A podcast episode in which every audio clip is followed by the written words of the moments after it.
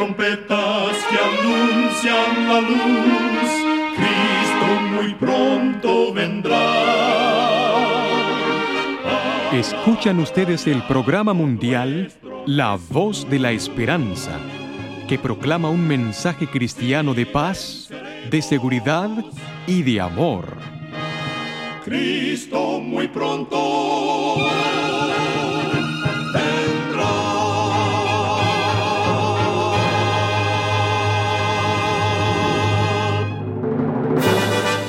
Con gran gozo queremos extenderle una cordial bienvenida al programa mundial La Voz de la Esperanza. Esperamos que el programa que hemos preparado sea de gran bendición para todos nuestros oyentes. Por más de 75 años, nuestro objetivo ha sido traer mensajes cristianos de paz, de seguridad y de amor. Esperamos que con la ayuda de Dios y de nuestros amigos oyentes podamos seguir predicando estos mensajes por muchos años más.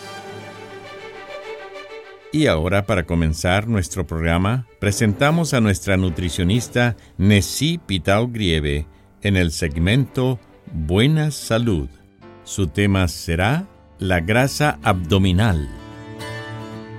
La grasa abdominal es particularmente dañina, pues este tipo de grasa no se limita a la capa adicional de adiposidad que se encuentra debajo de la piel, sino que se acumula alrededor de los órganos internos. Esa grasa está asociada con enfermedades de trastorno metabólico.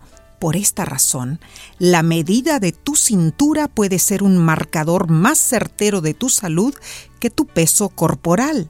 El exceso de grasa en la cintura aumenta el riesgo de sufrir un infarto cerebral y de miocardio y aumenta la probabilidad de adquirir diabetes. Con una cinta métrica, mide tu cintura. Para las damas, la cintura no debiera medir más que 88 centímetros o 35 pulgadas, y para los caballeros no debe ser más de 102 centímetros o 40 pulgadas. Para bajar la grasa abdominal es importante una alimentación saludable e incorporar la actividad física a la rutina diaria. Ejercicios tales como abdominales para tonificar los músculos ventrales son muy beneficiosos. Recuerda, cuida tu salud y vivirás mucho mejor. Que Dios te bendiga.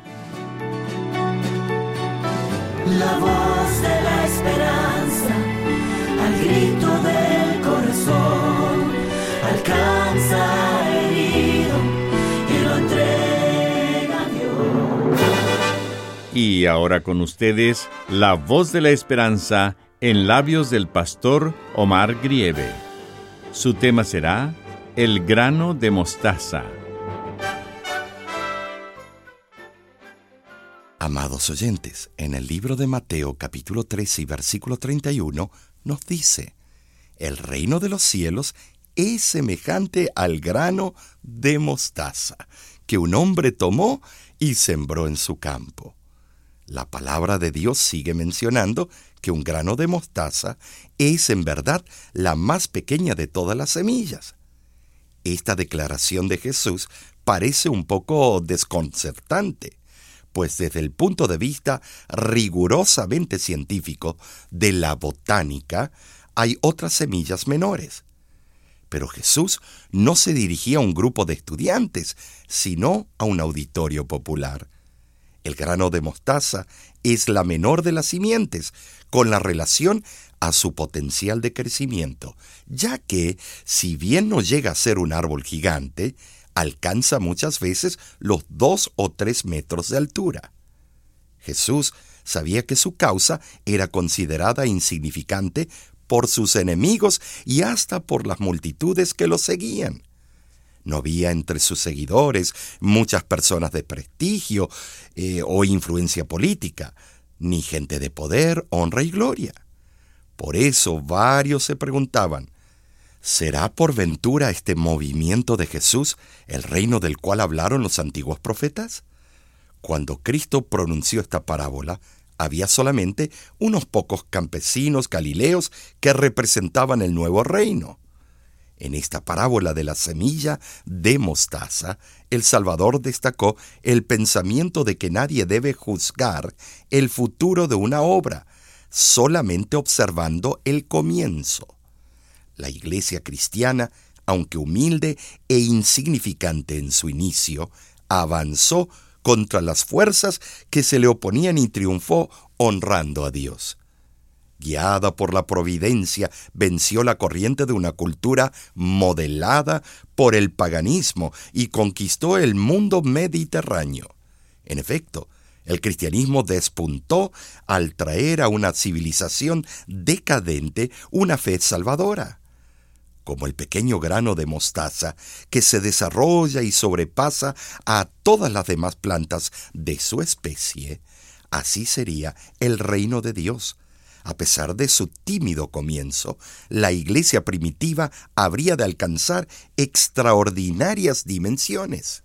Del mismo modo, en esta última generación, la parábola de la semilla de mostaza ha de alcanzar un notable y triunfante cumplimiento. La pequeña semilla llegará a ser un árbol frondoso, el único mensaje de amonestación y misericordia de ir a toda nación, tribu y lengua, causará que el planeta sea alumbrado con su gloria. Toda la tierra, envuelta como está en las tinieblas del pecado, del dolor y el sufrimiento, ha de ser iluminada con el conocimiento del amor de Dios. En el lenguaje bíblico, la noche es símbolo del pecado que contamina el mundo. Vivimos ahora la última noche de la historia. En esta hora oscura conviven la violencia, la irracionalidad y el vicio. Vemos esta oscuridad en el hambre y la pobreza que caminan juntas de la mano. Escribió el teólogo Adolfo Keller. La vemos en las áreas devastadas por las guerras, donde los sobrevivientes se ocultan temerosos en húmedos sótanos. Percibimos las sombras oscuras de la irracionalidad en los campos de refugiados, donde miles de infelices viven envueltos en una atmósfera de desesperación y suicidio. Pero la oscuridad más densa es la que envuelve a las enormes masas humanas que en su agobio se preguntan si Dios acaso se ausentó de este mundo. Johann von Goethe, el notable escritor y poeta alemán, al estar en su lecho, en los estertores de la muerte, pidió en forma solemne, Luz quiero más luz, un poco más de luz. Los que acompañaban al poeta en aquellos momentos dramáticos abrieron las ventanas de par en par, y la luz solar penetró abundantemente, iluminando aquel cuarto oscuro. Es noche oscura, espesa y casi impenetrable. Como el poeta alemán, las multitudes estremecidas por el miedo, la angustia y la perplejidad piden luz, un poco más de luz, en medio de esta espesa noche espiritual. Este es el momento de llevar al mundo el brillo fulgurante de Cristo. De esta manera, en las noches de tinieblas espirituales, la gloria de Dios ha de brillar por medio de su pueblo, a levantar a los quebrantados y consolar a los dolientes. La obra de la gracia en el corazón es pequeña en su comienzo. Se habla una palabra y un rayo de luz brilla en el alma. Allí se ejerce una influencia que es el comienzo de una nueva vida. Es mi oración que nuestra fe sea como el grano de mostaza, que Dios fortalezca nuestra vida, que crezcamos cada día más y podamos ser amplia influencia para muchos, para ofrecer a los sedientos de salvación resultados eternos en las tinieblas y en el dolor, en este mundo de perdición.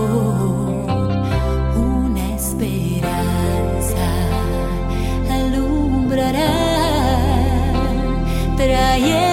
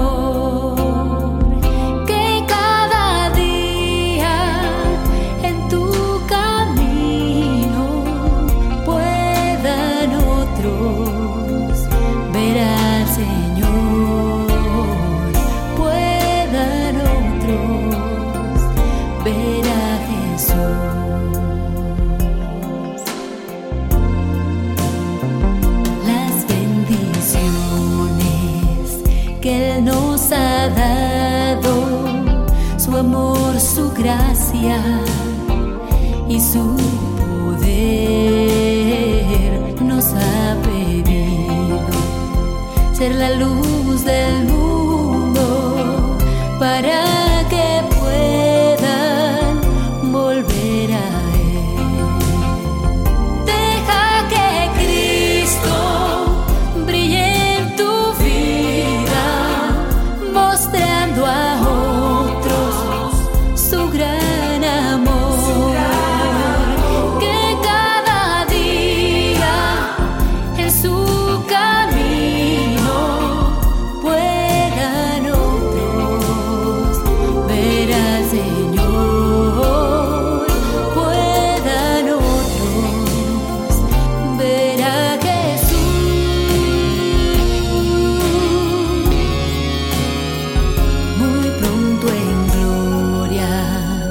vendrá el Señor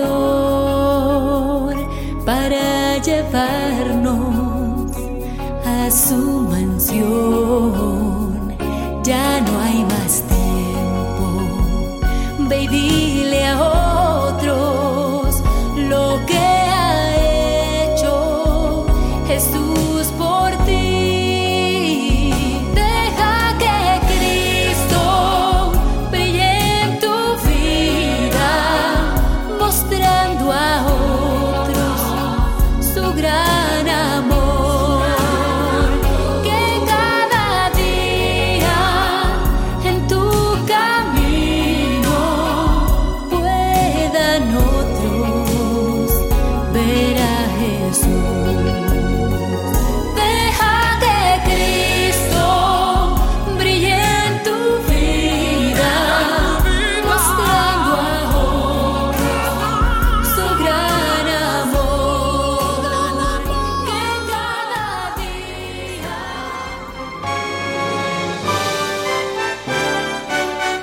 Escuchan ustedes el programa internacional La Voz de la Esperanza.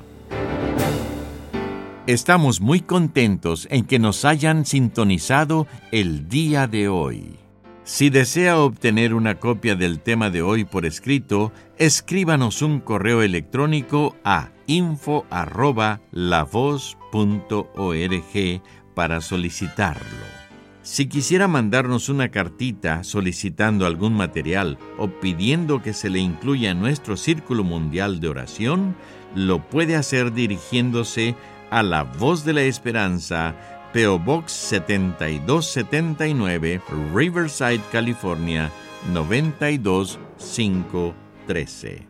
Si se encuentra en Estados Unidos o Canadá, nos puede llamar al 1-888 Tesoros que es lo mismo que 1-888-837-6767.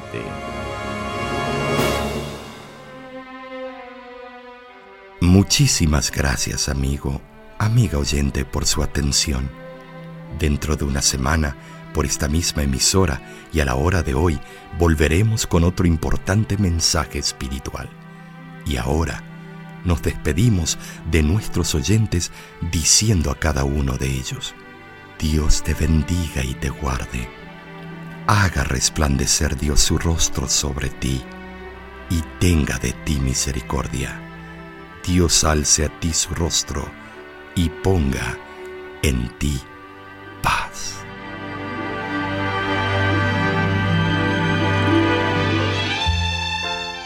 Este programa se ha transmitido bajo el patrocinio de la Voz de la Esperanza y de sus amigos de la Iglesia Adventista.